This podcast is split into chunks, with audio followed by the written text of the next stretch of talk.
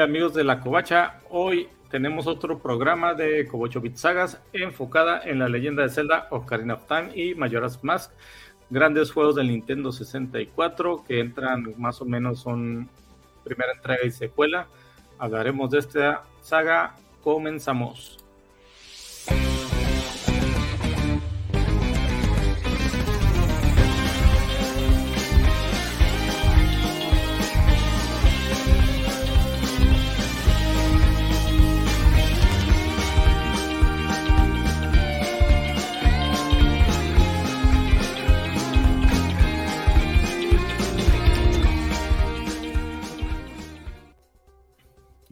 Bienvenidos, soy su anfitrión Spider Games y en esta ocasión me acompaña Aranda Gamer. Hola Ale, ¿cómo estás? Hola, hola, ¿qué tal? Bien, bien, buenas noches, muchas gracias por la invitación nuevamente aquí ya formando parte de los Cobocho Bits y muchas gracias por esta agradable invitación y sobre todo por el tema, un tema que yo aprecio, quiero y adoro mucho que es el juego de Zelda, en especial Ocarina of Time y Majora's Mask, que son como mi antes y después de los videojuegos, mi momento de decir, de aquí soy, esto es lo que me gusta. Así es, sí, son dos grandes juegos provenientes del Nintendo 64, la primera consola en 3D de Nintendo que le buscó hacer competencia a Sony y su PlayStation. Este, son un antes y un después, el control con la palanquita te dio una nueva forma de jugar los juegos en 3D y se probó muchísimo más que yo creo que en Mario, en, el Zelda Ocarina of Time, que prácticamente aprovechó todos los botones y todas las formas de agarrar ese, ese control tan feo. Si no han jugado este juego, háganse un favor, búsquenlo, búsquenlo en el Switch Online. O si son pudientes, cómprenlo en su, su Nintendo 64 y su cartucho, porque no tiene desperdicio esta, esta franquicia. Así es. Fíjate que dato curioso por ahí, el desarrollador, el director de, que fue, me parece, este, Yesuke Nakato, me parece fue, eh, fue uno de los desarrolladores que estuvo en la programación del juego y se iba programando al mismo tiempo que se estaba programando Mario para Nintendo 64. La cosa aquí o la diferencia aquí es que hubo muchas dinámicas, muchos movimientos y muchas formas de controlar el, videojuego, el personaje, que ya estaban listas para ponerse en link y no las quisieron sacar en Mario 64, a pesar de que Mario fue con el que se lanzó la consola. Entonces ellos dijeron, no, esto lo reservo para Zelda, esto lo reservo para Link, porque aquí es donde yo quiero que esté. Entonces, ahorita que mencionas eso de que realmente se aprovecharon todos los botones, es muy cierto, se aprovechó mucho mejor que en otros juegos, incluso más que en el mismo Mario 64, por la situación de que dijeron, no, esto lo quiero para este juego, aquí va a estar. Entonces, es un juego al que Nintendo le metió mucho, mucho amor y se nota, las cosas hechas con ganas y con amor se notan totalmente. Sí, y más que nada, los que hemos jugado Zeldas en sus diferentes versiones, ya sea en, Nintendo o en Super Nintendo, generalmente nos topamos un Link adolescente o joven, quizá por la cuestión de gráficos en, los bits, este, en los píxeles, se vea como niño, aunque recordemos que en el Zelda 2 de Nintendo ya se veía más grande porque vimos el, el juego de forma lateral pero aquí empiezas con un Link prácticamente de niño para jugar. Fíjate que cuando se estuvo haciendo la historia hubo una cuestión de que el Link originalmente solo iba a ser adulto, pero cuando hicieron la versión niño fue así como que a todo el mundo le gustó, pero era así, pero era no. Y entonces fue cuando metieron esta dinámica de la espada del tiempo, de la espada maestra en el, en el templo, que metías, sacabas y eras grande y eras chico pero originalmente solamente ibas a ser adulto. Pero qué bueno, qué belleza y qué lindo que nos regalaron un link tan, tan niño, tan tierno como el que tenemos. Entonces, originalmente solamente iba a ser un link adulto. Yo no sé si habría tenido la misma impacto que tuvo si solamente hubiera sido adulto o, o, no, pero sí es, es un gran acierto tener al link niño y un gran regalo. Sí, y como dices, la temática de viajes en el tiempo, que aunque no es desconocida en Zelda, el juego de, Super Nintendo A Link to the Past, pues hay, hay viajes en el tiempo, pero aquí la mayor atracción era el cambio, o sea, era un... Cuando ibas al futuro, Link crecía, y, cuando regresabas al presente, Link era, era un niño. Y aparte, eso del el movimiento que haces con la ocarina de aprender canciones, o sea, fue algo fuera de, lo normal. Porque en los otros juegos, pues sí, usabas la ocarina, pero ya, pero aquí tenías que aprender más, más, más canciones. Así es. Me parece, si mal no recuerdo, espero no estarme equivocando, eh, los otros Links, algunos ya traían canciones eh, guardadas en ocarina o en un alfa, pero eh, ya la canción estaba precargada en un botón. Entonces no batallabas. Fue esta la primera vez que tuviste que aprenderte nota por nota de las canciones. Igual teletransportarte, creo en Link's Awakening la forma de cambiar de lugar era por medio de unas bandas transportadoras, bueno, como unos puntos transportadores. Eh, mientras que en este caso, pues ya es, no importa dónde estés, la ocarina te va a llevar al punto que tú desees. Entonces, a mí me parece una belleza el aprenderte las canciones, aparte, qué buena banda sonora tiene la saga. Entonces, una excelente, excelente aportación también la banda sonora y el uso de la ocarina bastante dinámico, porque cada canción tenía un motivo, cada canción o cada melodía tiene un porqué, una razón y un para qué y forman parte de la historia. Entonces también es algo muy bonito. Sí, y los personajes que tenemos en el juego, pues también quizás aquí lo que veo mayor es la interacción ya con Zelda, que, que se la encuentra de, niña. Pero generalmente en los otros juegos siempre era la princesa damisela en apuros y no la encontrabas hasta el final. Aquí ya tienes más interacción con ella, es parte de, la historia. Y esa secuencia inicial con el Ganondorf abriendo el castillo y secuestrándole que te tira la ocarina no, no tiene precio, la verdad. La verdad, sí, es, es muy... A mí me gusta muchísimo el hecho de que no sea tanto la damisela en apuros, como tú mencionas, sino que es la chica que te apoya y aún así tú no lo sabías. Sí es cierto, huye, sí es secuestrada, pero de alguna forma se libera. Eso es algo que creo que sigue quedando muy en el aire, o yo no he investigado cómo es que se escapa de Ganondorf, pero logra escapar. Eh, por ahí al final, ya spoileando en la batalla final, Ganondorf dice que él mismo dejó que se escapara, entonces era parte de su plan. Pero este, esa dinámica de ya no decir, está, está escondida, búscala, sino decir, ok, si estoy escondida eh, o si estoy en peligro, pero también soy alguien que va a aportar y va a buscar, es algo que ya a partir de aquí se empieza a repetir. Tenemos, por ejemplo, en Phantom Hourglass, pues totalmente juegas, eh, hay momentos en los que juegas con Zelda siendo el espíritu o siendo el espíritu de Zelda, pero es a partir de ese momento cuando se empieza a tener este cambio de dinámica y esta mayor interacción con una Zelda más sabia, más inteligente, con más aportaciones, entonces sí es un enriquecimiento muy grande que le dieron al personaje y un y un empoderamiento mucho mayor, que la verdad me gustó mucho. Sí, sí, fue, fue mucho mejor. Este, la forma como interactúas con las poblaciones, o sea, si ustedes conocen los, juegos JRPG, que Zelda, aunque es más de, de, acción y aventura, nace siendo un JRPG, la interacción con los pobladores. Y algo que me gustó es el, el manejo del tiempo. Generalmente antes en los videojuegos anochecía en ciertos niveles nada más siempre de día en ciertos niveles, pero aquí ya, ya había manejo del tiempo. Para ciertas zonas, para ciertos enemigos, tenías que dejar que avanzaran los minutos, los segundos, para que amaneciera, para que anocheciera, para que atardeciera. O sea, el tiempo es una parte muy importante del juego.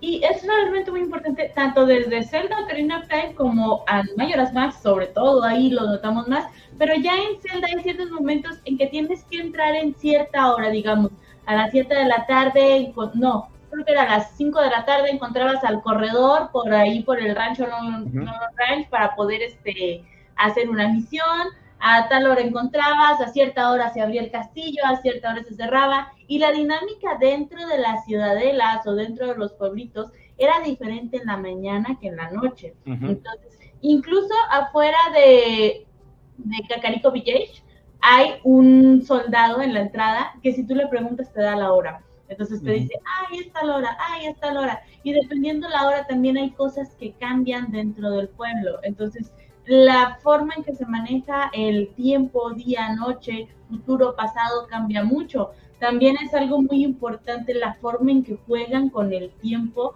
De lo que haces tú en el pasado afecta el futuro, lo que haces en el futuro afecta el pasado. Como tenemos la paradoja de el, la canción de la lluvia, con el molinero, ¿no? Tú lo encuentras y está muy feliz y luego de repente lo encuentras y está enojado porque llegó un niño a tocarte una canción que hizo que se descompusiera el molino. Y tú tienes que regresar y te enseña la canción en ese momento cuando tú eres adulto. Entonces tú tienes que regresar cuando eres niño, o sea, volver a hacerte niño, volver a regresar, tocarte la canción y descomponer el molino para poder entrar a la caverna de las sombras. Entonces, es algo, una paradoja muy bonita que dicen quién enseñó la canción. Link al molinero, el molinero al Link. Entonces es casi como que fue primero el huevo la gallina, pero sí es, es una forma muy, muy bonita que manejan las paradojas en el tiempo y cómo un movimiento puede afectar a otro. Entonces sí,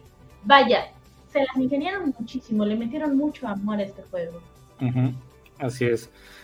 Y aparte de ese amor, es ese reto que nos dejaron con los, con los calabozos de ahora, porque aquí generalmente en los juegos de, Zelda, pues la vista era hacia arriba y los calabozos no eran tan complicados como creo que son aquí gracias al 3D. O sea, los que hemos jugado recordamos, tenemos recuerdos de Vietnam cuando el nombre Templo del Agua llega en algún punto. O sea, esa cosa, yo la verdad tuve que usar una guía porque no sabía qué estaba pasando. Me decepcionas. No, la verdad yo también sufrí mucho en ese templo. Creo que la primera vez que logré pasarlo de pe a pa y sin trabarme fue cuando lo jugué en español. Pero antes de eso, batallé muchísimo. Si es subes, bajas, vuelves, vas, entonces eh, pero lo disfrutas porque estás pensando, Nintendo tiene algo que te hace disfrutarlo porque es mucho, muchos acertijos, mucho puzzle, mucho pensar, mucho a dónde voy, ahora que sigue. Y ahora eso que mencionas de que la vista 3D ayuda es totalmente cierto porque hay muchos lugares donde si te trabas es porque no estás viendo todo. Entonces puede que lo que te va a ayudar a avanzar, a lo mejor un diamante al que hay que pegarle para que se prenda y te abra una puerta, está en el techo. A lo mejor tú tienes que lanzar tu hot shot o tu long shot, dependiendo del punto en el que vayas, y está a la izquierda o a la derecha el punto al que te tienes que anclar, pero si tú no mueves la vista, si no aprovechas para todos lados, no vas a poder avanzar. Entonces es algo precioso porque ya no es un juego de modalidad lineal, que vas hacia el frente, hacia el frente y solamente hacia el frente y no en pierde. Aquí tienes que ver si vas arriba, si vas abajo, izquierda, derecha, arriba o, a dónde vas. Entonces es muy importante que uses esa, esa vista periférica que ya te regala Nintendo de aquí en adelante para poder avanzar. De lo contrario, no lo vas a lograr. Entonces, a mí me gusta mucho que sea un juego que te hace pensar, que te hace avanzar poco a poco. Y sí, es, es una maravilla. ¿Qué, ¿Qué te puedo decir? Sí, eso que dices es muy cierto porque la, los controles que agregó Nintendo, lo sé para cambiar la perspectiva de lo que estás viendo. En los otros juegos en 3D de la competencia, pues no se daba. Y aquí era muy importante porque el primer villano en sí que encuentras, que está dentro del, del árbol Deku, pues está en el techo para empezar. Y oh, cuando, cuando matas a la reina Goma, tienes que fijar tu vista, o sea, poner la vista de primera persona, llamémoslo así entonces tienes que fijar tu vista directamente a su ojo para que empiece el, la cinemática. La cinemática exactamente. Y ya, ya baja y la puedes matar a palazos si quieres, pero tienes que verla, es muy cierto, tienes que no recordaba, como que se me fue la onda en ese momento, pero tienes totalmente la razón. Desde un inicio te dices, hey, aquí vas a usar todo. es muy cierto, es muy cierto. Es, es, aprovecharon muy bien todos los controles. Es como te digo, tuvieron todo el tiempo del mundo para hacerlo. Bueno, tal vez no, tal vez sí, los carrearon un poquito, ¿verdad? Pero tuvieron bastante tiempo, eh, tuvieron mucho amor y se guardaron muchas cosas, porque mucho de eso, incluso por ahí decían, oye, no, pues mándale esto a, Mario. Y, y, el mero, bueno, aquí programador se me olvidó el nombre. Si alguien por ahí lo tiene, escríbamelo y prometo nunca olvidarlo. Entonces, él dijo, no, esto está reservado para este juego. No, esto está reservado para este juego. Y no lo voy a sacar hasta que salga en este juego. Y la verdad es que qué bueno que así lo hicieron, qué bueno que, que dijo, no, hasta aquí, porque es un juego muy completo y que, vaya, no era igual a ningún otro juego en ese momento. Puedes comparar la forma de jugar este con el Banjo Kazooie o con el Zelda, digo, con el mismo Mario o con, no se me ocurre otro juego de búsqueda, Donkey Kong, o sea, totalmente diferente la jugabilidad. Sí, un, un Spyro donde pues era plataformas en 3D, era, no, era la novedad nada más, pero aquí era exploración en 3D básicamente, o sea, las, las arañitas estas, las Skull, no sé qué, o sea, que escuchabas nada más el sonidito y tenías que voltear para todos lados para encontrarlas. Loco buscándolas, sí. Ajá. O sea, y aparte los enemigos, los enemigos aquí eran enormes, eran criaturas enormes que todas tienen su estrategia para poder vencerlas, pero tienes que ser hasta preciso en algunos momentos. O sea, esa pelea contra tú mismo, contra el Link Sombra, el Link Oscuro, eh, es algo fuera de lo normal es una de las primeras peleas que más sufres porque son movimientos literal en espejo. Entonces, el hecho de que tú dabas el espadazo y Link se postraba sobre tu espada, al principio era un poco frustrante, pero luego ibas avanzando o ibas pensando, luego ya por ahí alguien dijo, oye, pues, ¿por qué no lo haces con el martillo? Y realmente el martillo era la mejor forma de vencer a, a, tu Link Sombra, pero sí es, es muy, muy, muy buena la dinámica de ese Link. Aparte, el hecho de que te entregaran un link oscuro, un link siniestro, como que te emocionaba, dices, wow, y te dejan con ganas de más, de seguir viendo el personaje, de seguir teniéndolo. Entonces sí es, es una muy, muy bonita forma de hacer enemigos. A mí, en lo personal, uno de mis, mis personajes favoritos es Dodongo, el del templo de las sombras. Porque esa dinámica de tener que buscarlo con el ojo de la verdad, luego apagarlo, prenderlo, darle en el ojo, luego en las manos, o sea, el que tu personaje esté saltando porque está botando, se me hace muy, muy padre la dinámica, o sea, es muy dinámico la forma de jugar Zelda, no te deja quedarte quieto en un solo punto, tienes que estar, bueno, a veces sí puedes, ¿verdad? Pero aquí te puedes estar moviendo y es mucho mejor. Sí, y luego el, el jefe final que, o sea, primero lo conocimos como Ganondorf, un hechicero, Recordemos que la historia de, Zelda, la Trifuerza, pues son tres pedazos de, de que tres personas legendarias lo tienen en Iruli, que es esta Zelda tiene la de la sabiduría, Link tiene la del valor y Ganon generalmente tiene la de la fuerza. Y aquí ah. cuando Ganondorf vences a Ganondorf que se convierte en Ganon como tal, sí, es algo impresionante también. Así es, es algo que a veces como que nos confunde un poquito, porque Ganondorf es sí como la representación humana o la presentación, eh, pues sí, humanizada de la maldad. Entonces, Ganon es el hombre de la leyenda, recordemos existen diferentes pueblos, eh, si notan las orejas de Ganon son diferentes a las de Link, son, son redonditas como normales y las de Link son picuditas. ¿Por qué? Porque Link es airiano. Y eh, Ganon no, Ganon es del pueblo de las Gerudo. Entonces el pueblo de las Gerudo es donde solamente nacen puras mujeres y cada cierta cantidad de tiempo nace un hombre y ese hombre se vuelve el rey de las Gerudo. Entonces este hombre por lo regular le ponen el nombre de Ganondorf y en él duerme la maldad. Para mi punto de vista, si yo fuera una Gerudo, en cuanto viera que nace un hombre, cuchillazo, ¿no? Porque ya sé que va a tener maldad y otros mil años de oscuridad, pues para qué me arriesgo, pero bueno, nos quedaríamos sagas si hiciéramos eso. Entonces, este hombre, perdón, este hombre tiene la trifuerza, lo que es la fuerza, es un hombre muy fuerte y al final cuando vences a la oscuridad, que yo al principio no le encontraba forma, pero es forma como de un jabalí. Entonces es un jabalí lo que está representando este, este Ganon. Y es, y es muy bonita también la forma en que lo eliminas, es muy dinámico. El hecho de que en medio de la batalla te quiten la espada maestra te hace sentirte un poco desprotegido y tener que buscar usar pues otros recursos que realmente lo vuelven muy bueno. Zelda está al fondo apoyándote, pues es más apoyo motivacional que el que, que, que te ayude realmente, pero está padre decir, ah, está aquí conmigo.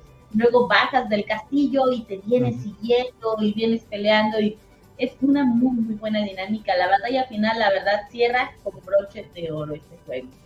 Así es, en, serio, si tienen la oportunidad de jugar un, este juego de Zelda, si no han jugado ninguno, que a estas alturas me, me, sorprendería que una persona no haya jugado un Zelda, una leyenda de Zelda, todas, que en todas las consolas de Nintendo ha aparecido.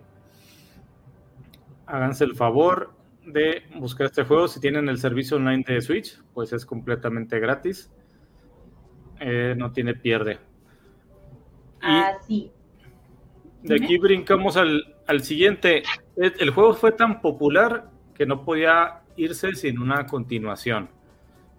Una continuación, sí. Hay un dato curioso en cuanto a esta continuación. Originalmente iba a ser una historia aparte, no tan ligada con el Zelda anterior. Iban a volver a reprogramar, un link nuevo, etcétera, etcétera. Pero, ahí viene el pero, a lo que yo tengo entendido, llega la siguiente situación. Eh, les dicen, tenemos un año para sacar un nuevo Zelda no más. Y es así como que, ay, el primer Zelda salió, si mal no recuerdo, en 1998. Eh, bueno, no el primer Zelda, sino el primer Zelda en, en Nintendo 64, ajá, que es el Ocarina of Time. Y el Legend of Zelda, si mal no recuerdo, sale en abril del año 2000, o sea, estamos hablando de dos años. Para programar un juego en solamente dos años, pues está muy complicado. La historia ya más o menos la tenían solamente se hizo una adaptación para que fuera el mismo link del, Nintendo, del Ocarina of Time el que siguiera con esta historia. y, se utilizaron los mismos personajes, muchos personajes muy parecidos. Si te fijas, ninguna otra saga tiene continuidad en personajes tan iguales que estas dos. Entonces se hace por esto, por la cuestión del tiempo de ya, ya, ya, entrégame ya entonces dijeron, ok, vamos a, agarrar muchas cosas, programar sobre estos mismos modelos, eh, programar muchos movimientos son muy parecidos, tenemos algunos cambios, algunas mejoras a lo que teníamos en Ocarina of Time. Y nace esta joyita también que juega muy bonito con el tiempo. O sea, si ya traíamos dinámica de juega con el tiempo en Ocarina, de, con el tiempo, perdón, en Ocarina of Time, Zelda Mayoras Más viene a decirte, con permiso, yo te voy a enseñar cómo es jugar con el tiempo. Porque cada dinámica, cada avance en la historia, tienes que respetar exactamente la hora en la que va a aparecer. Y si no llegas a esa hora, se te acaban los tres días y ya no pudiste hacer esa misión. Entonces, es realmente una maravilla de juego. ¿Cómo nace la historia de este juego? Pues recordamos en el Ocarina of Time eh, Link, pues es un niño, luego agarra la espada, lo duermen en un, como dentro de la espada, pasan siete años y ya es un Link adulto. Cuando termina todo el juego, al final se abren muchas ramas de tiempo, pero la rama que sigue esta es que a Link lo regresan a ser niño. Pero Navi, que es su compañera, la hadita que va volando con él, se va, le dice muchas gracias, fue lindo estar contigo, pero bye, no eres tú, soy yo, y se va. Entonces Link dice, no, pues ¿cómo que te vas? Y lo empieza a buscar. Eh, la teoría es que él se perdió en el bosque y en medio de esta pérdida se, se atraviesa este pequeño Skulky, que es este, otra raza, que es el que se roba la máscara de la mayoría más, le roba su ocarina, le roba su caballo y lo hace entrar en un pueblo que está como un limbo en el tiempo, que es el Lockdown. Entonces, hay una teoría de que ese Link ya está muerto, hay otras que no, pero este, vaya, de ahí es de donde nace esta línea de tiempo, de que a Link, cuando terminó el juego anterior, cuando termina con, con Ganondorf lo regresan a ser niño para que continúe su vida y no pierda esos siete años que pasó dormido. A mí se me hace un poco cruel esa versión, como que sí, ya todos felices y tú regrésate. Pero pues casi siempre todas las historias de Link, todos estamos felices y tú vete, sé feliz también, pero aparte. Entonces, sí, sí.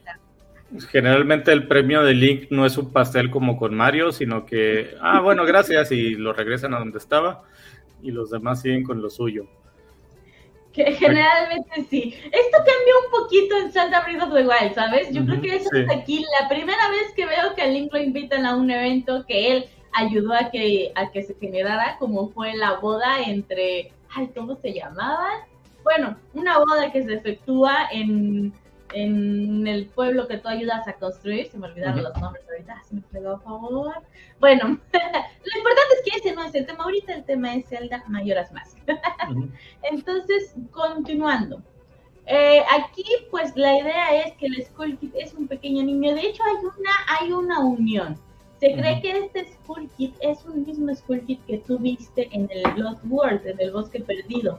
Entonces tú platicas con él, algo te dice y se va de paseo. Bueno, no de paseo, sino que se va como también a buscar amigos porque él no tenía amigos.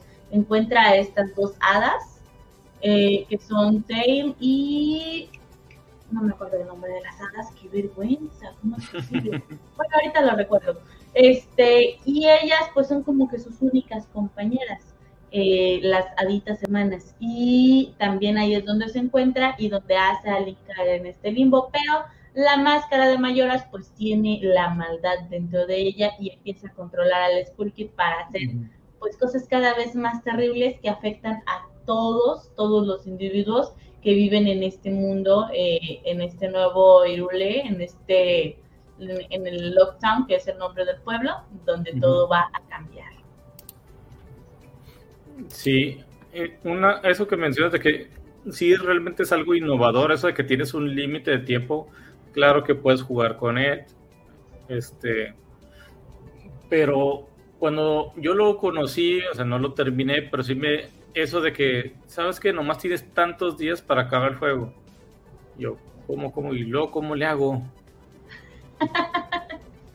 Sí, al principio es así como que, ¿y ahora qué hago? De hecho, yo la primera vez que lo jugué, se acaban los primeros tres días, llegas a la torre, cuando, porque cuando inicia el juego, pues el Skull Kid te convierte a ti en, un Skull Kid, ajá. Entonces, eh, se acaban los tres días, tienes que subir a la torre del reloj para pelear con mayoras y este pues ver si ya terminas el juego. Y yo dije, ah, eso estuvo muy cortito, no he conseguido nada de armas, no he conseguido nada de nada. Bueno, la cosa aquí es que llegas a la torre, no vences a Skull Kid porque ni a mayoras, pues porque ni de broma lo puedes vencer así como estás. Y lo que haces es que le, lanzas un gargajito, bueno, una burbujita mágica, y este cae tu ocarina, y esa ocarina pues la utilizas para tocar la canción del tiempo que tú ya te sabes porque ya jugaste Zelda Mayoras más, y regresas el tiempo al primer día. Entonces, así es como vas. Cada misión tienes que regresar el tiempo y cada misión tienes que regresar el tiempo. En algunas lo adelantas.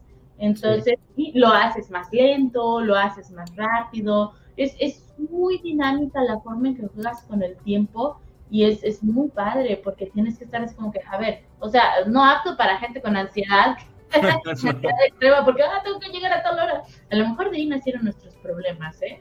Pero bueno, este, tienes que llegar a cierta hora a hacer ciertas cosas. ¿Por qué? Porque cada movimiento que hagas te va a ayudar a avanzar en la historia. Básicamente, este juego tiene dos ideas. Una, ir haciendo los templos para liberar la maldad de cada pueblo o de cada región y la otra es ir haciendo las misiones eh, secundarias que al mismo tiempo te van a ayudar a avanzar en tus misiones principales. Aquí es una combinación muy bonita entre ambas misiones, porque muchas de las misiones secundarias te van a ayudar a conseguir objetos que te van a hacer terminar la partida pues de una forma más satisfactoria. Y eso lo tienes que conseguir a determinada hora. Ahora, al final del juego, tú subes a la luna y tienes que entregar todas las máscaras para poder al final conseguir la máscara de la fiera deidad y poder este, pelear contra mayoras y ganarle como super papita. Pero estas máscaras tú las vas a conseguir determinando, dependiendo la hora, la fecha y cuál hayas conseguido primero. Por ejemplo, hay una que puedes conseguir solamente el primer día a las 11 de la noche salvando una viejita de un ladrón. Hay otra que solamente puedes conseguir ese primer día a la primer a las 11 de la noche dejando que el ladrón asalte a la viejita. Hay otras, o sea, vaya, va cambiando la historia para cada uno y te va dando una máscara diferente. Puedes hacer algunas trampas de adelantarte uno o dos días para saltarte todo eso e ir por otra máscara primero. Sí, sí puedes. Ya depende pues de cuál sea tu máscara favorita. Ahora, hay otras máscaras que son las tres principales, que ahí vemos una que es la del Skull Kid, la del Coron y la del el Sora. Entonces, estas máscaras también, Zelda Mayoras Más, tiene algo muy lindo y a la vez muy triste que son sus historias. Tiene unas historias súper tristísimas. Por ejemplo, tú cuando inicia el juego vas iniciando, antes de llegar al lockdown andas perdido como por un bosquecito ya convertido en, en Skull y te encuentras un arbolito así todo quieto, todo tieso y ese arbolito pues ya se le ven ojitos y la boquita así como los Skull Kids como los school, vaya, pero este, ya muy apagado, ya así, o sea, básicamente de entrada te están dejando el cadáver de la máscara que traes puesta. es, no sé si se puede decir esa palabra aquí.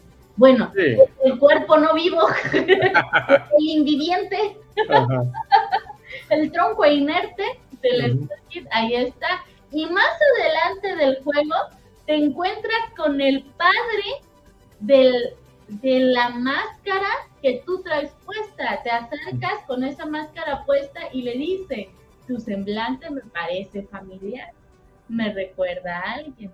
Al final del juego, ya este, yéndonos por toda la línea de esta máscara, al final del juego te dan la cinemática final y se ve este mismo, este mismo que te dijo que me recuerdas a mi hijo, enfrente del tronco llorándole, diciendo así como que, oh, aquí estabas. Entonces te dan a entender que de entrada ya te dejaron el tronco inerte de la figura de la máscara que traes. El Goron, ¿qué pasa con el Goron?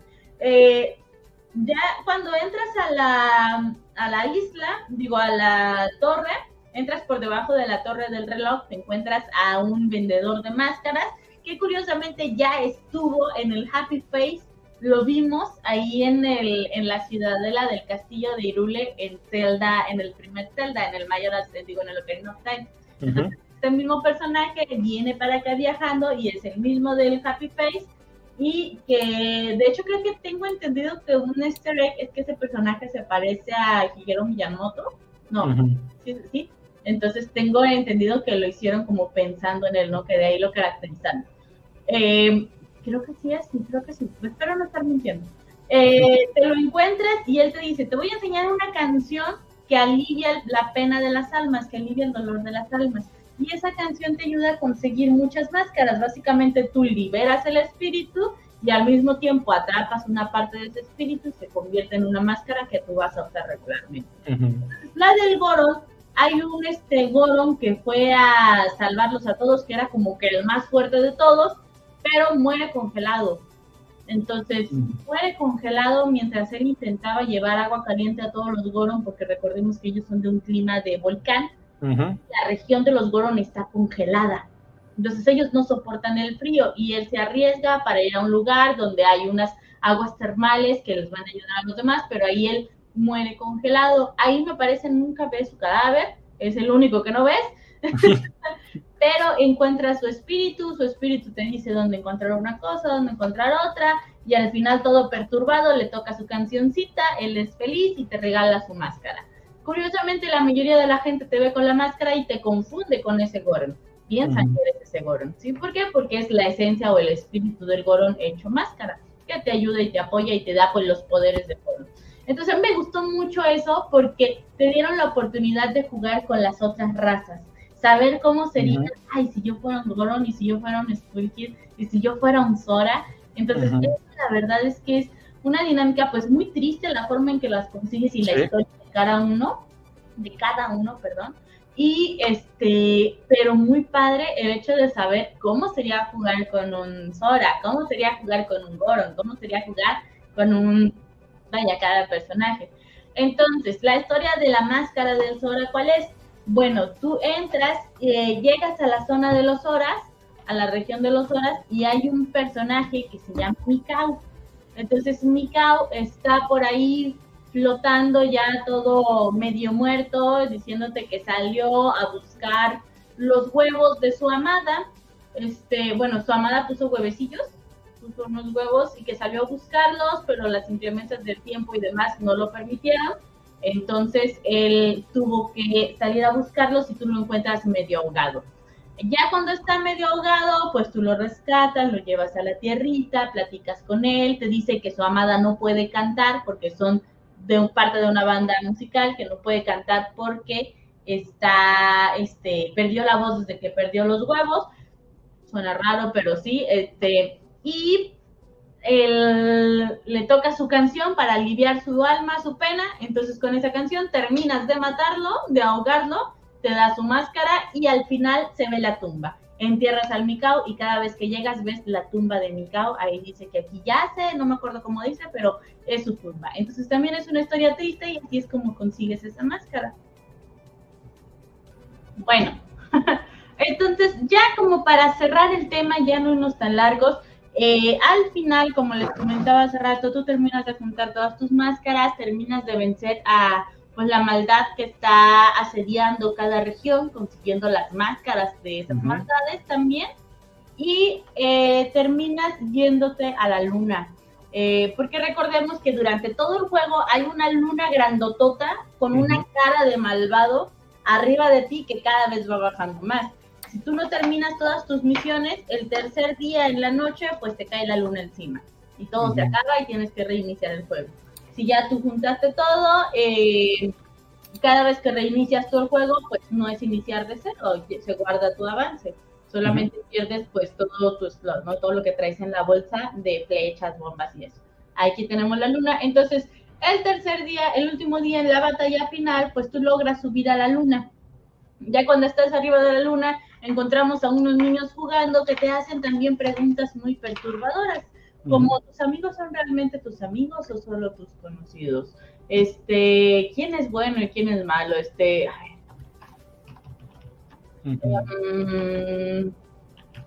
deja, déjalas busco, porque esas frases realmente están muy buenas y, están así como que, wow, te hacen pensar mucho y están en cierta forma tristes. Hay muchas historias tristes que rodean toda esta, toda esta saga. Muchas, muchas tristes. Sí, por lo que lo comentas, incluso eso de, las máscaras que pues, básicamente te estás poniendo el rostro de personas muertas en el juego. ya, ya desde ahí estamos hablando de, sí. de cosas misteriosas. Entonces, para mí hasta ahorita no ha habido una saga más oscura que esta que debo admitir que Zelda, me, Ocarina of Time, aunque no era una saga oscura, tenía sus buenos monstruos que te daban pánico, y estaban, estaban de miedo. Y luego más, pues ahora es un niño de 7, 8 años, cuando, bueno, yo cuando salió el juego, entonces pues más miedo todavía. Pero ya cuando estás arriba, eh, si logras este como pasar estos retos que te ponen en la luna, si lograste llegar con todas las máscaras, absolutamente todas, eh, te dan la máscara de la fiera deidad, que es una máscara donde tú te vuelves un Link grande, que tiene unos colores muy psicodélicos, muy guapos. Ese es uno de los links más guapos que han hecho hasta ahorita, el de la fiera deidad. Y eh, pues tiene poderes súper fuertes. Y muchos dicen que vencer a Mayoras con, o sea, la, la, fuerza de la máscara con esta máscara puesta, la de la fiera deidad, es trampa, porque realmente es muy, muy fuerte, pero eh, otros dicen que no, que si te la dieron, pues es para usarla, ¿no? cada quien lo termina como quiere, yo no estoy en contra de ninguno de los dos métodos, en lo personal prefiero usar la máscara. Bueno, depende, si quiero un poquito más de acción, me la quito, si quiero terminarlo rápido, pues me la pongo. Pero eh, entonces así es como acaba este juego. Eh, al final tú te regresas, o sea, vences, se acaba la oscuridad y te regresan al primer día de los tres días. Pero este día ya se rompió este bucle de tiempo de regresar, regresar, regresar. Ya no hay una luna cayendo. Eh, ah, para esto tú también eh, despertaste a los cuatro gigantes de las cuatro regiones, que son como unos cacahuates con, con piernas y brazos muy largos. Eh, y estos cuatro gigantes también te ayudan a detener la luna mientras tú estás arriba de la luna. Tenemos a la fiera deidad, es un link muy guapo. Eh, entonces, ellos son parte de lo que te ayuda a vencer.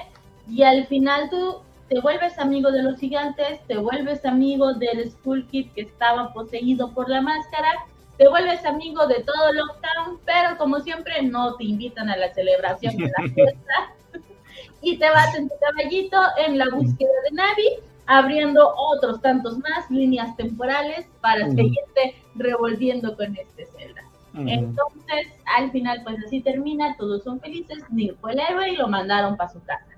Ya no te quedes aquí. Unos dicen que era un limbo realmente inexistente, que nunca existió ese pueblo, que todo estuvo como, como que él estuvo atrapado dentro del sueño de la máscara. Otros que sí, entonces hay muchas teorías, exactamente cuál es la real, pues yo no sabría decirte, no sé si ya salió una real, no me he puesto a investigar, te quedó mal, perdón. Pero sí es, es muy, muy interesante, muchas historias tristes detrás. ¿Cuál me gusta más? ¿Cuál prefiero más?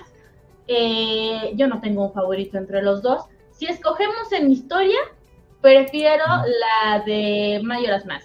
¿Por qué? Porque está muy enriquecida su historia, está muy, muy bueno.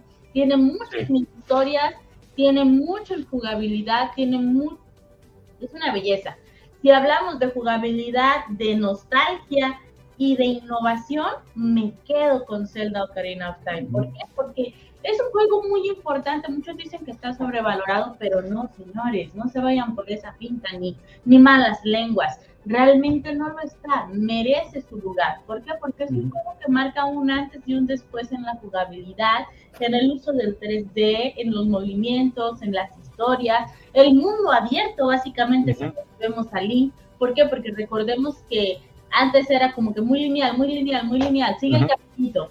Y aquí pues sí hay caminos marcados, pero te puedes salir del camino, puedes investigar cada rincón del mapa, no es como que te ponen un mapa muy abierto pero solamente puedes avanzar por cierta zona y el resto está nada más de fondo de pantalla. Aquí realmente puedes avanzar hasta donde la pared te dice ya no hay más mapa, ya regrésate por favor. Entonces eso es algo muy bueno también. Que también lo tenemos en Zelda, sí es cierto, pero para mí los dos juegos son muy buenos.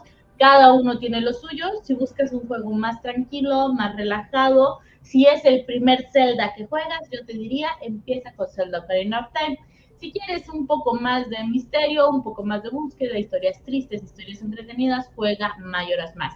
Eh, Mayoras Más te hace mucho regresar y volver. Ahora, hubo un Zelda, no me acuerdo cuál, fue el Zelda Mayoras Más, que entre sus, sus, como que atrás te dicen su, para mayores de tal edad, para esto, para aquello. Una de las especificaciones era requiere habilidades de lectura. Cuando yo supe esto me dio mucha risa que dijera requiere habilidades de lectura. Qué loco. ¿Por qué? Porque es muy cierto. Tienes que hablar con todos los personajes que veas. Todos te van a decir algo. Todos van a tener una historia. Todos te van a aportar información. Entonces, si es. A lo mejor hay quienes dicen, es que no me gusta leer, qué hueva. Pero no, créeme que lo disfrutas. No te parece Lo disfrutas mucho. Por ahí a lo mejor se nos pasaron algunos detallitos de la historia, pero vaya, es una experiencia que antes de contártela tienes que vivirla, como dicen por ahí. Pero sí. yo cuál escogería, eh, yo me quedo con los dos.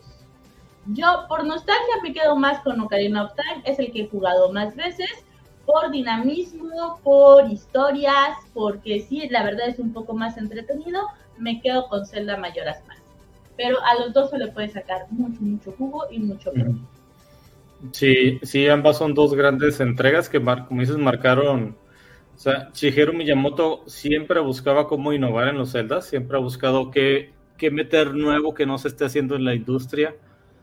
Y esa forma de que tiene de contar las historias en el Ocarina of Time que, que conozco, cómo tienes esos este, subjueguitos que te van mostrando más de, de las villas, de los guerreros, de las razas de la misma historia y, y que sí, generalmente en muchos RPGs pues hablas con la gente y, te dice cosas al azar, pero casi casi en los celdas con el que hablas te, te, dice algo que te puede servir. Se, se, busca mucho eso y según lo que me comentas en Mayoras Más, pues sobre todo se da. Todavía más, sí, es. Porque muchas veces vas a hablar con alguien y dependiendo también la hora a la que hables con esa persona, te va a dar información diferente y va a estar en un punto diferente. Por ejemplo, en el hotel, que es donde tienes mucha eh, actividad, este, interactúas mucho con la gente del hotel. Muchas veces eh, hablas en la mañana, te dicen una cosa, hablas a mediodía, te dicen otra cosa, vas en la madrugada, te dicen otra cosa. Entonces, eh, esa manera de hacerte regresar y regresar, les llaman rol, rol, ay, no me acuerdo cómo se le llama, pero es ese detalle de te tienes que regresar un poquito para volver a avanzar. Y te tienes que regresar un poquito para volver a avanzar. Entonces, es, es, es una joya, una joya de juego, la verdad, una maravilla. No te diría que no hay un Zelda mejor porque lo que tienen también las sagas de Zelda es que cada celda es diferente. Sí. Cada celda tiene su historia, su jugabilidad muy diferente uno de otro. Eh, no podemos compararlos, pero sí es, es uno de los mejores entregas. Muy bien. No creo que hemos dicho más que suficiente y podríamos decir más. O sea, estas dos sagas, o sea, hay muchísimo de qué hablar. Este fue un, una plática muy rápida este, dijimos media hora, pero ya nos pasamos 20 minutos o más, pero lo merita. Lo, hablar de Zelda es hablar y hablar y hablar y, como dices, parteaguas, este, novedades. La gente ve los Zeldas para ver qué copia para nuevas entregas. por ahí tenemos algunos demandados por plagio, me parece. Así es, como bien le gusta a Nintendo. Pero bueno, Creo que con esto lo podemos dejar, Ale, por esta, esta ocasión. Este, ¿Puntos de contacto o algo que quieras decir? Eh, búsquenme en Instagram como arándano-gmr.